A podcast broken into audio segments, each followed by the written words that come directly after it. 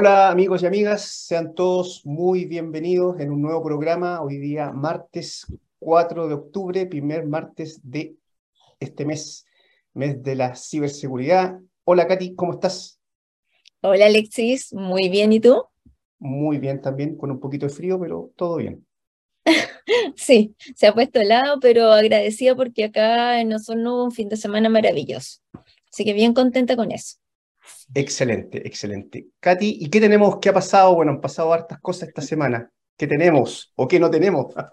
Sabes que Alexi es increíble porque toda la semana tenemos un tema contingente nuevo y siempre es un tema importante o grave.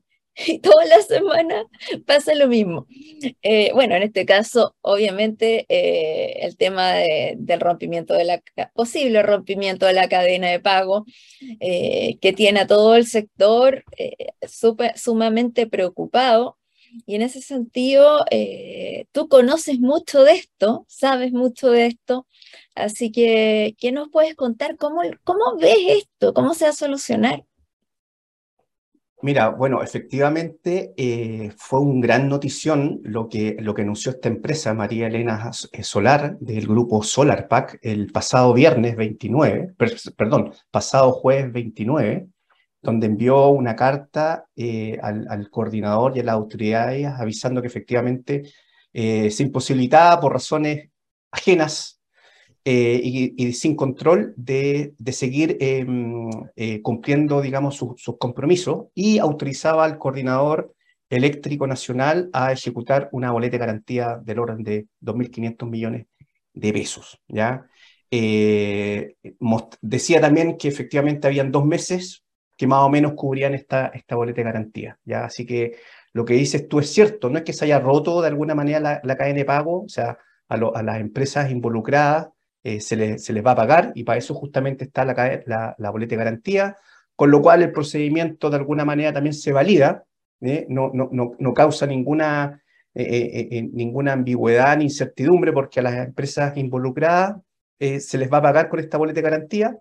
Ya em, el coordinador rápidamente respondió el viernes de que se iba, se iba a gatillar, se iba, se iba a cursar la boleta de garantía, Así que con eso se despejó una, una duda, digamos, de, era, si, si, iba a ser capaz de aplicar la boleta de garantía. Eh, sin perjuicio de eso, todavía queda la duda, eh, a esta empresa la sacaron del mercado a corto plazo, aparentemente tiene que volver a poner boleta de garantía para poder seguir, pero el tema de fondo, y un poco eso es, Katy, el tema de fondo es que aquí hay un, esta empresa, y no es la única, ¿ya? también esto es conocido, es un secreto a voces, no es la única que no está pudiendo cumplir sus compromisos, ¿ya? Producto de distintos temas, eh, son un poquito técnicos, pero desacople, donde de alguna manera tus ingresos son más bajos que tus costos, ¿ya? Y sabemos que eso que ningún negocio es sostenible, digamos. En ninguno, digamos. Si tú vendís tomate, eh, estás en el tema de, de, servicio o estás en el tema eléctrico, eh, en, ningún, en ningún negocio eso es sostenible. Así que es un tema de mucha preocupación en el, en, el sector desde el jueves pasado. Sí, exacto. Un poco para allá iba, iba el tema, que esto es algo que va a seguir dando que hablar. Así es, así es que a ver si traeremos un, un invitado o invitada respecto a este, a este tema, digamos, porque yo creo que, bueno, están todos, ha, ha habido muchos comunicados y, hay algunos, muchos temas técnicos que no, está claro cómo se resuelve esto, si efectivamente hay más empresas, que hay más empresas, ¿ya? La pregunta es si van a seguir el mismo camino o, se va a abrir una, una, una mesa de trabajo técnica eh, especial para resolver este gran tema, gran tema que tiene que dar estabilidad al sector. En ese sentido, Acera y Generadoras ya solicitó que se abra una mesa técnica para, para discutirlo. Así que vamos a ver cómo avanza eso. Así es. Oye, y cuéntame, ¿quién tenemos para hoy? Mira, hoy día tenemos, justamente como hablamos, en el mes de la ciberseguridad, ya debo reconocer lo que no tenía idea. Yo, Katy, que estábamos en el mes de la ciberseguridad, así que de ahora en adelante ya lo sé. Eh, y eh, bueno, estaba de moda con unas cosas que pasaron, tú sabes, ahora último, en el Estado Mayor Conjunto, filtración de correo, en el Poder Judicial también parece que pasó algo, así que, bueno, ahí vamos a hablar con un invitado, ya, ex compañero de universidad, Eduardo eh, Morales lo tenemos como, como invitado, como experto en estos temas. Así es que muy interesante. Vamos a ir a la primera pausa y estamos de vuelta con Eduardo. ¿Te parece, Katy? Muy bien. Historias desde los protagonistas en divoxradio.com.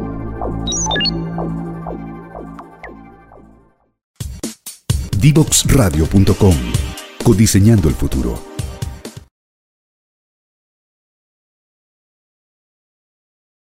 Ahora vamos a darle la bienvenida a nuestro invitado. Él es Eduardo Morales. Él sabe mucho acerca de smart grids y ciberseguridad. Tengo el honor de, participar y de contar con él dentro de un grupo de trabajo de SIGRE. Yo diría que uno de los grupos de trabajo más activos que tenemos y que más em, cosas han realizado.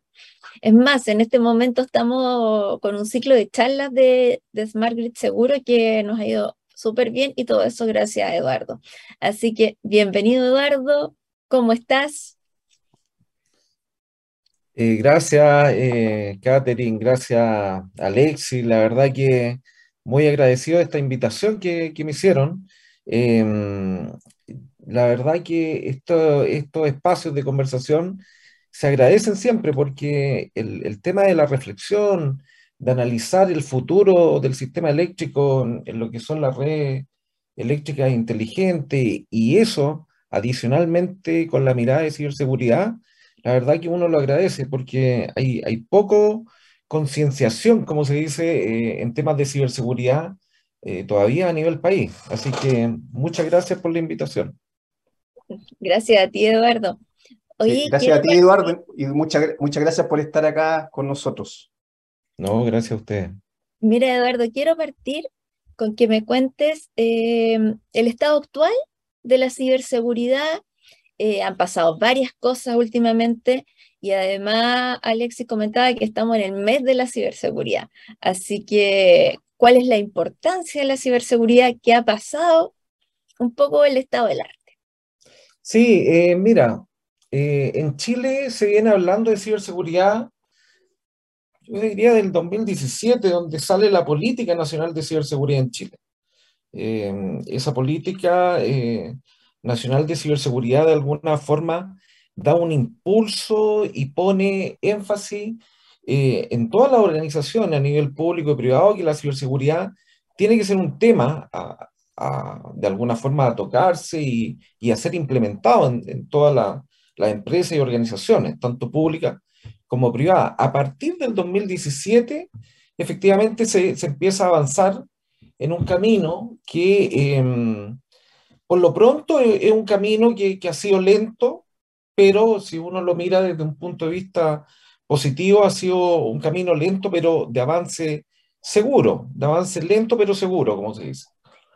Em, hemos, hemos, avanzado en algunas legislaciones, por ejemplo, eh, se, actualizó la, ley de delito informático hace poco, eh, se creó este mes de la ciberseguridad como para tener un mes de, reflexión, de análisis y, mostrar a todo el mundo la importancia que tiene la ciberseguridad, em, que la ciberseguridad ya, ya es, un, es un desde, yo digo, porque todos nosotros ya estamos viviendo en dos, en dos ambientes, en dos mundos, el mundo físico y el mundo virtual.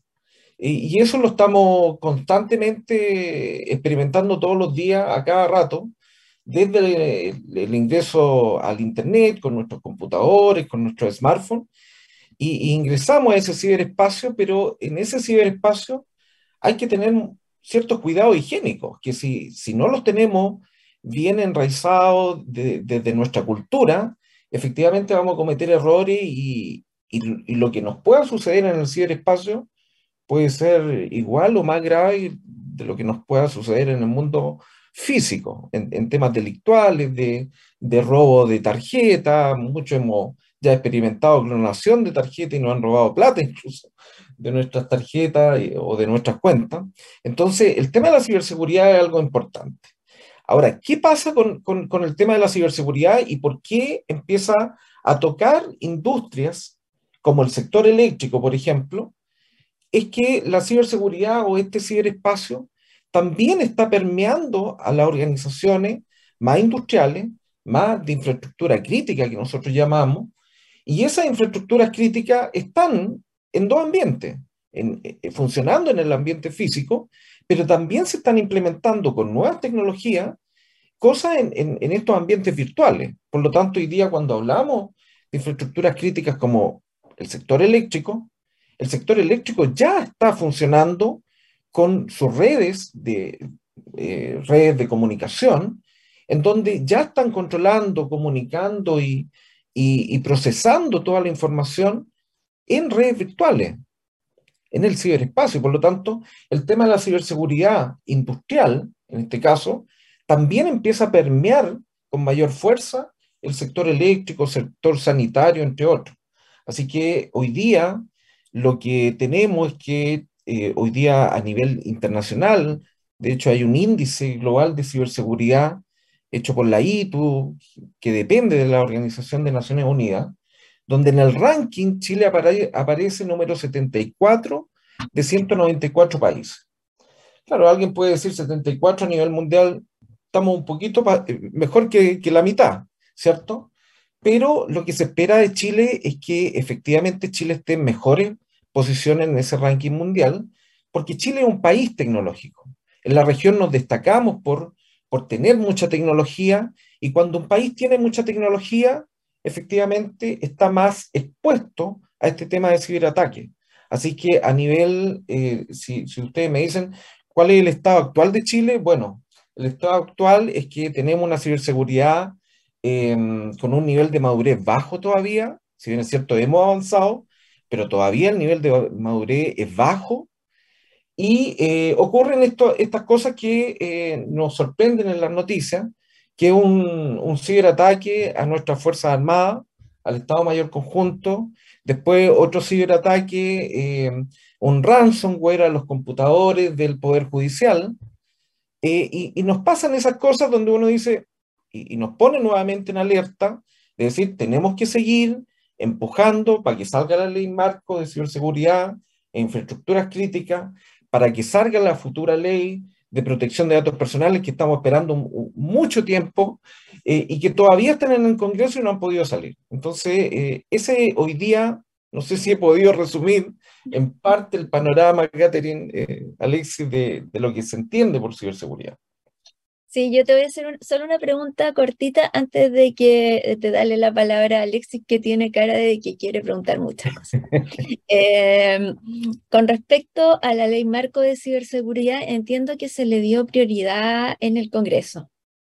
Cuéntame sí, un poquito de eso. Sí, mira, em, felizmente, bueno, eh, eh, es lo, lo, común que pasa, o sea, si, si no nos pasa algo, eh, o sea, tenemos que estar actuando porque nos pasó algo. No hay como una, una, una forma de preventivamente empezar a hacer las cosas, sino que, claro, nos pasó este, este tema de los hackeos importante y se dio eh, una agilidad al, al, proyecto de ley marco de ciberseguridad y, e infraestructuras críticas, en la cual hace un par de semanas atrás me, me invitaron a la Comisión de Defensa del Senado a hablar de este tema eh, en donde, si bien es cierto, esta ley marco de ciberseguridad eh, es algo importante porque crea una agencia nacional de ciberseguridad.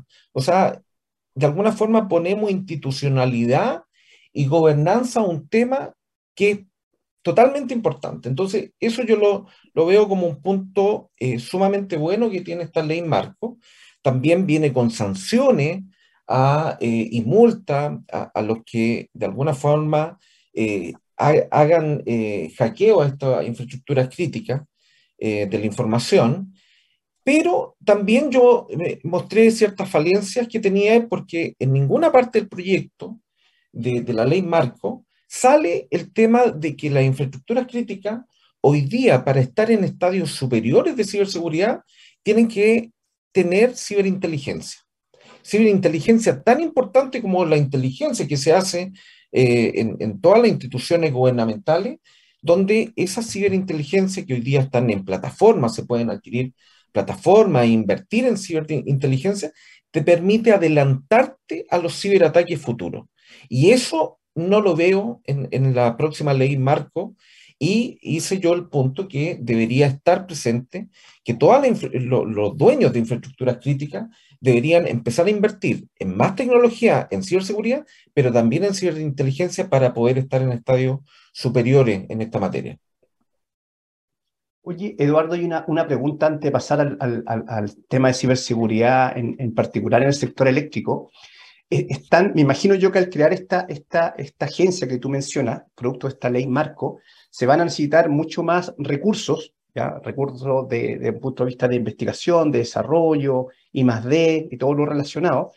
Em, y, tú, tú hablabas también de una mayor ciberinteligencia. Pero yo, yo pregunto, ¿tenemos efectivamente o vamos a tener esas competencias humanas? ¿Tenemos ciber, no sé cómo llamarlo, ¿tenemos cibertalentos en, en Chile o cibersoldados para esto? Porque imagino que finalmente son las personas, ya los que trabajamos en, esta, en esta industria o en toda la...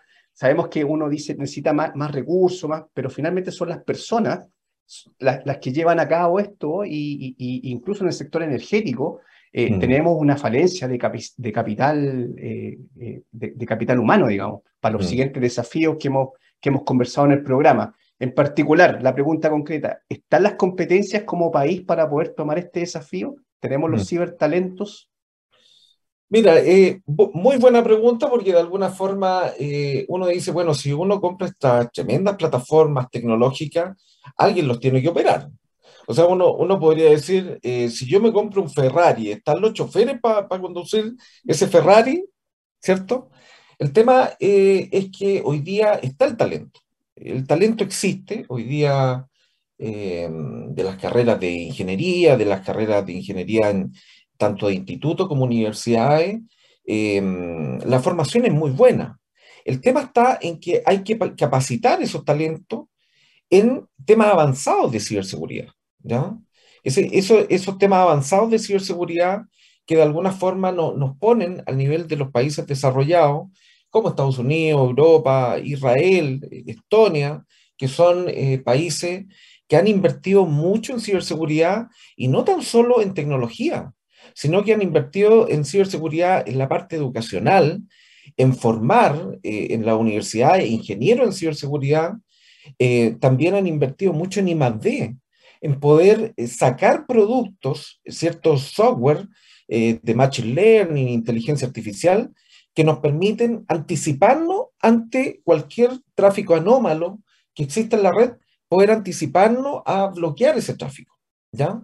Entonces, eh, la pregunta que tú haces, efectivamente, está el talento, pero en lo que es el conocimiento, em, nos falta mucho por recorrer. Sin duda que hay sectores donde eh, se ha avanzado mucho en el conocimiento y están casi los talentos acumulados en esos sectores, en, el sector de las telecomunicaciones, en el sector de la banca, el retail, que ellos eh, están un poco adelantados en ese tema, pero el resto de los sectores, el sector eléctrico, el sector sanitario, los sectores de transporte, por ejemplo, son, y otros más, efectivamente eh, hay, hay, hay, talento, pero, pero falta más capacitarlo. Y cuando uno habla de capacitación, es empezar a, sacar eh, ciertos cursos, ciertas certificaciones a nivel internacional, tanto en la San Institute eh, como en la NIS, estar a un, a un, nivel que es un nivel, el estándar a nivel mundial. Yo creo que eh, tenemos que invertir más en ese tema y bueno, también es, eh, es un punto que las universidades tienen que empezar a abordar este tema, eh, tanto en sacar diplomados, sacar carreras de ingeniería o, cursos de especialización. Exacto. Sí, yo creo que es un tema muy, muy importante y me alegro mucho que lo estemos abarcando.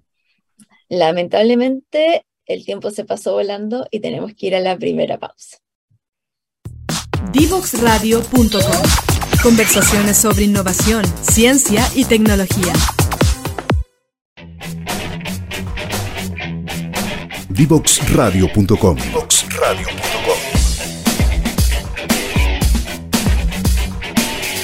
Conversaciones que simplifican lo complejo.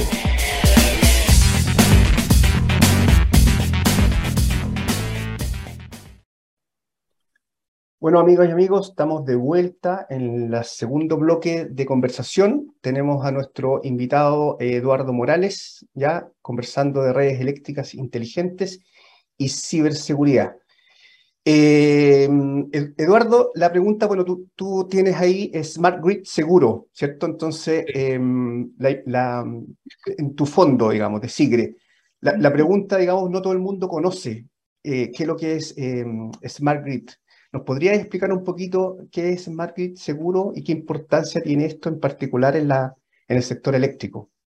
Sí, eh, mira, esa, este, este tema del Smart Grid, cuando nosotros lo empezamos a abordar el, el, el 2020, a finales del 2020, creamos un grupo de trabajo en SIGRE con, con la finalidad de poder abordar este tema que para muchos era un tema, eh, cuando se hablaba de Smart Grid, incluso se asociaba directamente a medidor inteligente, no más que eso.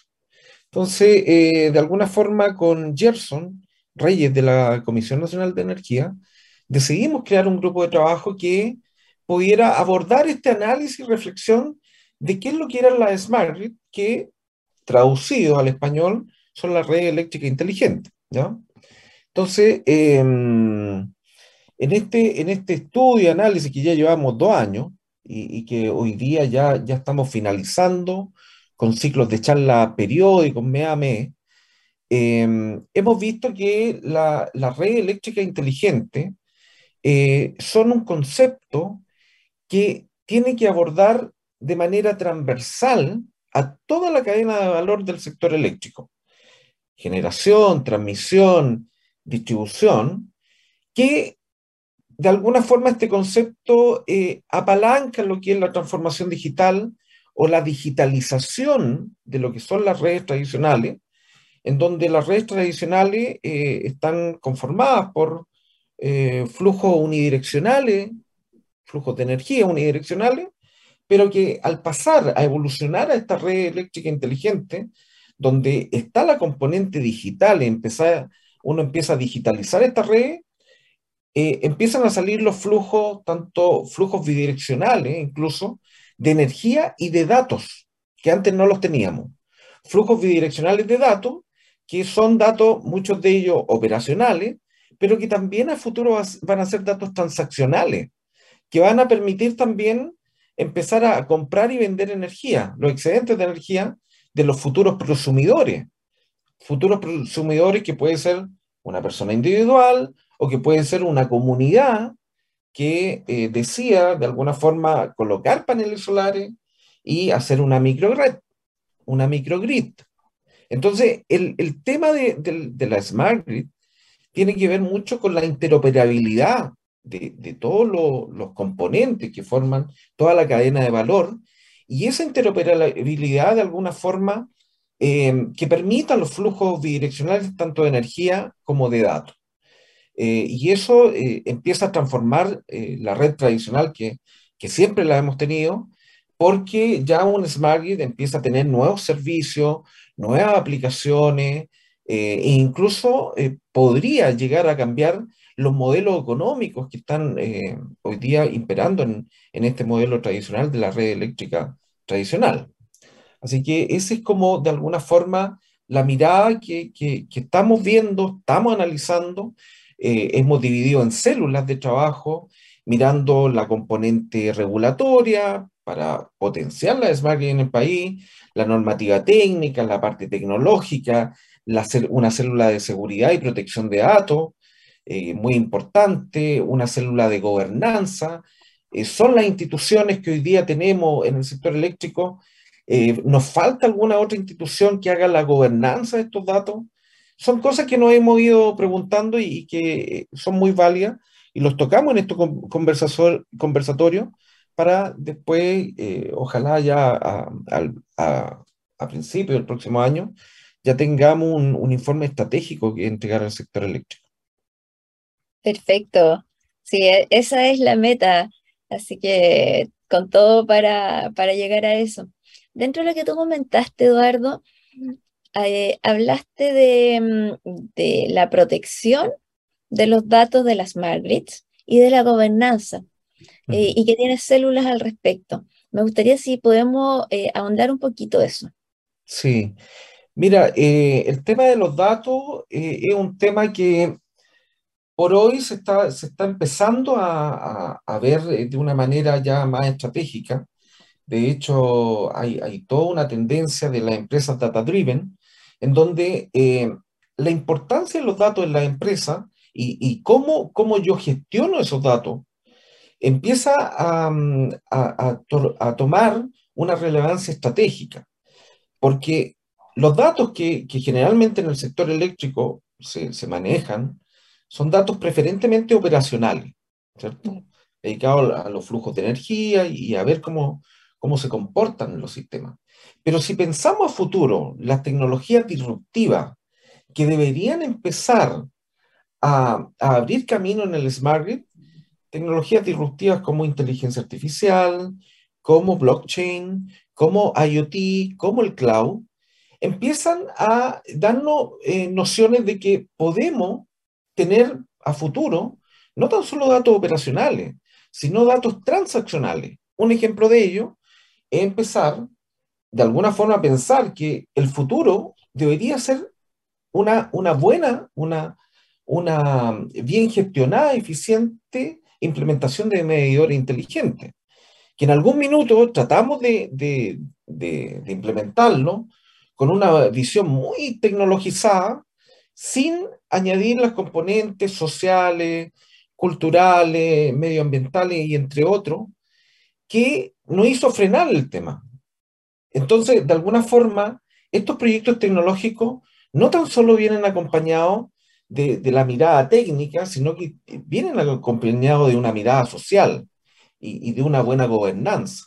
Entonces, los datos que, que vamos a tener a futuro van a ser datos transaccionales porque a futuro vamos a tener prosumidores que van a vender su excedente, prosumidores que van a ser individuales o como yo les decía, em, agrupados en, comunidades o, cooperativas, que, que armen sus micro redes y puedan vender, pero vender a lo mejor en un mercado sin intermediario. Y para eso está la tecnología blockchain, que permite armar una plataforma blockchain y, que lo hemos propuesto incluso en un draft en, el SIGRE, armar un blockchain privado con ojalá criptomonedas, pero emitidas por el Banco Central de Chile. Y, estamos hablando, quizás a lo mejor alguien dice una mirada muy futurista, pero las criptomonedas ya existen, ya están en, en todos los países. Incluso China, Estados Unidos, Europa, ya están trabajando los bancos centrales de esos países en sacar criptomonedas. Entonces, ¿por qué? para dar una mayor seguridad de las transferencias eh, electrónicas que se hacen eh, con eso. Entonces, cuando hablamos de, estos datos transaccionales, la data va a ser súper importante manejarla. Y yo no sé si un coordinador eléctrico está preparado para también manejar esos datos transaccionales, porque está preparado para, manejar datos operacionales, pero no sé si transaccionales, y ahí salen las distintas eh, pregunta, es decir, bueno, necesitamos un, organismo también en el sector eléctrico que haga esta gobernanza en los datos transaccionales y, cómo ese, esos datos, esa gobernanza o esa institución se va a empezar a, comunicar con las otras instituciones. Entonces, son temas importantes porque esos datos transaccionales eh, también tienen datos personales, Catherine.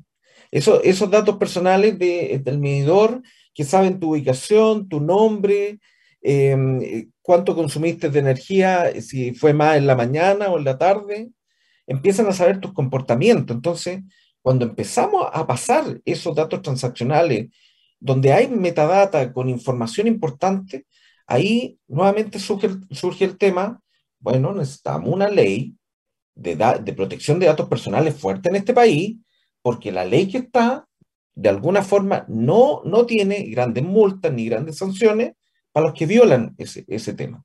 Entonces, ese, esa es la importancia de que la protección de datos tiene que verse ya de una forma más importante. Las empresas tienen que empezar a preocuparse de la gobernanza, de la gestión de la data y la protección de datos personales, que es lo que se viene a futuro. Eduardo, y ahí yo tengo una, una pregunta em, visto en perspectiva, y la misma pregunta, por ejemplo, ¿cuál es el beneficio concreto para la señora Juanita en su casa? O, para mí, digamos, hoy día en, mi casa, de, por ejemplo, el tema de los medidores inteligentes. Y a lo mejor, a ver si tú puedes responder esa pregunta, cuando fue el tema de los medidores inteligentes, que no sé cuántos años atrás, porque esa es una pregunta que se hacía, o sea, en realidad era muy simple tomar la tecnología, somos muy buenos para tomar tecnología, ¿ya? De hecho, es un país que rápidamente sale el, smart, el smartphone no sé cuánto y rápidamente la gente toma la tecnología muy rápidamente, pero la pregunta es si están las condiciones y, y el tema sociocultural está para aceptar, o sea, mm. ¿cuál es el beneficio para la señora Juanita hace cinco años atrás y cuál es el beneficio hoy día de la señora Juanita eh, de, por ejemplo, tener un smart grid o tener medidores mm. inteligentes, digamos? Siendo que las necesidades sociales y culturales hoy día sabemos que a lo mejor son otras, digamos. Claro, Claro, mira, em, todo esto tiene que ver un poco con la transformación digital y cómo, cómo hemos ido aumentando quizá toda esta digitalización en distintos mercados. Y los que hemos estudiado un poco de transformación digital, eh, ya se nos abren ciertas luces de que un proyecto de transformación digital tiene que lo primero es trabajar la transformación cultural de las personas. De alguna forma, tú tienes que cambiar y empezar a difundir que efectivamente todos los beneficios de, la tecnología, explicarlos muy bien a la ciudadanía. Obviamente que la ciudadanía, como toda cultura, como toda persona, va a poner una inercia a ese cambio. A, a nadie nos gusta que nos saquen de la zona de confort. Pero si tú trabajas el tema cultural con los beneficios para los ciudadanos, en el sentido de que los medidores inteligentes de alguna forma te permiten eh, optar, por ejemplo, a soluciones de smart por, así decirlo, que va a tener mucho más comodidad en poder em, automatizar eh, eh, muchas cosas que se dan en la casa. Y que esa automatización te va a permitir a la larga un ahorro en la energía al, final del mes, eso ya es un punto ganado. Por el otro lado, cuando se, se, digitaliza todo esto, que los cortes de energía sean mucho menores, que, que nos adelantemos ante fallas, interrupciones de, de, todo lo que es la red de distribución, porque tenemos sensores que, van midiendo los mismos medidores inteligentes van a ir de alguna forma mostrando, notificando cierta alerta cuando algo, algo no esté bien en la red. De esa forma, rápidamente se puede ir a subsanar y evitar ciertos cortes. Hoy día la energía, todos dependemos de la energía. Por lo tanto, mientras menos corte haya, mejora la calidad del servicio de la energía. Bueno, y los medidores inteligentes también pueden entregar esas notificaciones, esa alerta, de que algo, algo está pasando en la red. Y así una serie de cosas que podríamos también agregar más competencia en el mercado, en este mercado de los medidores, donde la, señora Juanita, así como los celulares, puede elegir, yo quiero que este medidor, porque tiene más tecnología, me muestra quizá el, consumo peak del, día o la variación peak eh, del mes, y poder elegir, así como los celulares, sabes que quiero esto con esta empresa.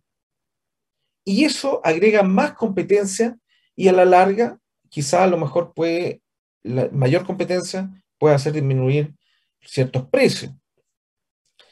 Bueno, hay una serie de beneficios que se pueden mostrar a la ciudadanía y obviamente que la ciudadanía no va a querer salir de la inercia en la que está, pero si tú muestras esos beneficios reales, también con un real apoyo del Estado, ya sea en subsidio, para que todo el mundo se pueda subir a, este, estos beneficios de los medidores inteligentes y no que alguien sin tener eh, dinero pueda quedar atrás de eso, si se, también se, aplican los subsidios correspondientes y todos nos vamos subiendo a esto, yo creo que eh, el tema de, la implementación de, los medidores inteligentes debería de alguna forma ser algo mucho mejor llevado que si tú, tú tienes una mirada solamente tecnológica.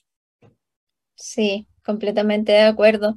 Comentarte que dentro de, este programa de Punto de Conexión, una de las cosas que más hemos tratado de inculcar y sociabilizar con, con Alexi es la educación temprana en temas de energía. Y cómo tú llevas todos los temas de energía que son en chino, la verdad, eh, para la mayoría de la gente, cómo lo vas explicando y la importancia de llegar con esta información a los hogares y no solo a los hogares, a los colegios. Porque al final los chicos de hoy en día tú les vas a explicar, entienden y les va a gustar. Y, y es una forma de llegar a esas casas en que quizás no sé, hablemos por ejemplo de las distribuidoras que se preocupan de tener todo un desglose de la boleta en la que te mandan y llega la boleta a la casa y tú la tiras al basurero. Entonces, así tal cual. Entonces, em, quizás llegando a, educación más temprana, y, en una alianza estratégica entre Ministerio de Educación, Ministerio de Energía, temas sociales, se, pueda armar algo, algo así. Bueno, y abogamos por eso y una de las ideas de este programa también es poder acercar todos estos temas a la gente, que si bien no lo hacemos de una manera como tan didáctica como para partir de cero, pero igual, la idea es poder acercar el, eh, conocimiento a la gente. Muy importante, Catherine, eh, el Ministerio de Educación debería estar presente mucho temas que, que, se hablan, que están hoy día eh, como tendencia en el mercado, y lo veo un poco ausente porque quizás es la mirada antigua que el Ministerio de Educación solamente tiene que ver con temas de colegio, no con una mirada de eh, país hacia donde queremos innovar, desarrollarnos como país, y el Ministerio de Educación debería tomar todos estos conceptos, el Smart Grid, eh, el tema de la ciberseguridad, entre otros, para también bajarlo a los colegios porque desde ahí se comienzan los cambios eh, de desarrollo potentes en los países. Así que eso, súper. Tal cual, y sobre todo la crisis, la crisis climática, es algo de que una cosa es hablar de la crisis climática y otra es eh, comentar las soluciones y cómo llegamos a la carbono neutralidad. Sí, no, tremendo punto que, que menciona Catherine y en particular en el sector energético, medioambiental. Eh, efectivamente, yo creo que igual somos todos responsables, cada uno desde su asiento puede hacer algo. Eh, claramente eh, es un tema de educación pública, digamos, donde el ministerio, el, el Estado, incluso más que el gobierno, el Estado tiene una responsabilidad tremenda. Y bueno, cada uno, ustedes desde SIGRE, nosotros aquí desde nuestro humilde punto de conexión, desde los trabajos podemos aportar, pero estamos convencidos de que, y yo creo que aplica para todo, ¿cierto? O sea, si uno se para en salud, te paráis en cualquier otra industria, o sea... Sí, hay eh, temas muy complejos en Chile que, mm, que de repente uno dice, ¿y cómo lo solucionamos? O sea, hay demasiados temas complejos en Chile. No quiero nombrar ninguno que, que están candentes hoy día, pero hay demasiados temas complejos y que, y que falta esa mirada eh, mirada educacional.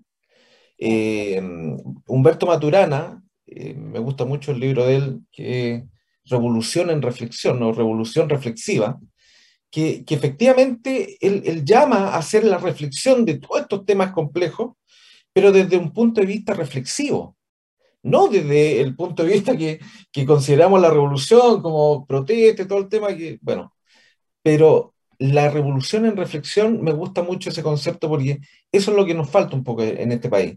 Esos temas candentes, complejos, se resuelven con mucha reflexión, con mucha comunicación, integrando a, todas las áreas educacionales, tecnológicas, eh, sociales, que, que, de alguna forma permiten ir avanzando e ir despejando un montón de dudas que tienen estos problemas tan complejos y que de repente son soluciones bien simplificadas.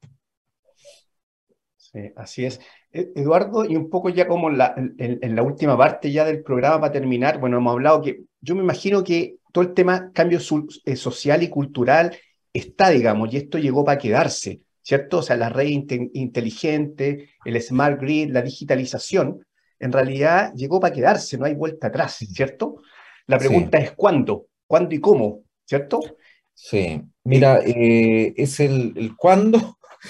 Eh, igual es, complejo. Nosotros hicimos con, con, Gerson, nos tiramos una, eh, a ver un, medio, nos tiramos una línea eh, y lo presentamos en uno de, estos, de estas sesiones y de alguna forma, efectivamente, para hacer eh, una red eléctrica inteligente, que no se avance en silos, porque hoy día vemos que se inaugura una subestación eléctrica digital por acá, que hay un piloto de microredes por este otro lado, pero no vemos una gobernanza, una planificación estratégica que vaya en esa línea en el sector eléctrico, eh, de alguna forma eh, te, va a poner un, tranco más lento en este tema. Entonces, lo que veíamos que si de aquí al, al 2030 no avanzábamos fuerte en materia regulatoria, eh, sacar una ley prosumidores, por ejemplo, empezar a, tener más incentivo.